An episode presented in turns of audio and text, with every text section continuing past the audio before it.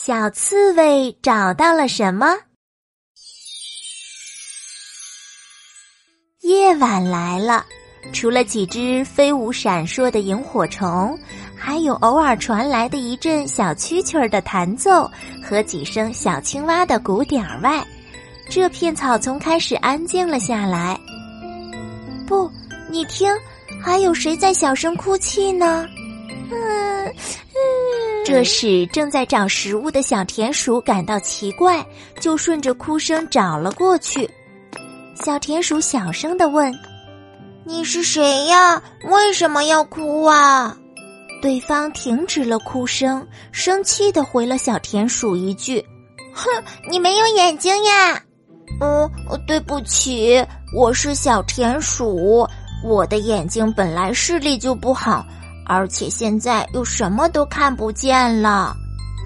嗯，我听到你的哭声，就知道一定是只小动物，所以我就来问问，也许我可以帮助你。啊，是这样啊。对方有点不好意思了。对不起，我叫小刺猬。前几天我不小心把腿摔坏了，成了瘸腿的刺猬。我现在一点儿也开心不起来。嗯，想开心这很简单。嗯，你为什么这么说呢？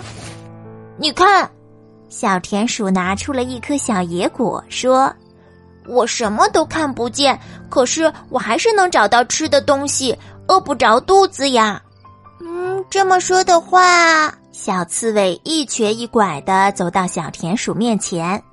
那我也很容易找到好吃的东西呀。小田鼠咬了一口野果，嚼了起来，说：“嗯，这就对了。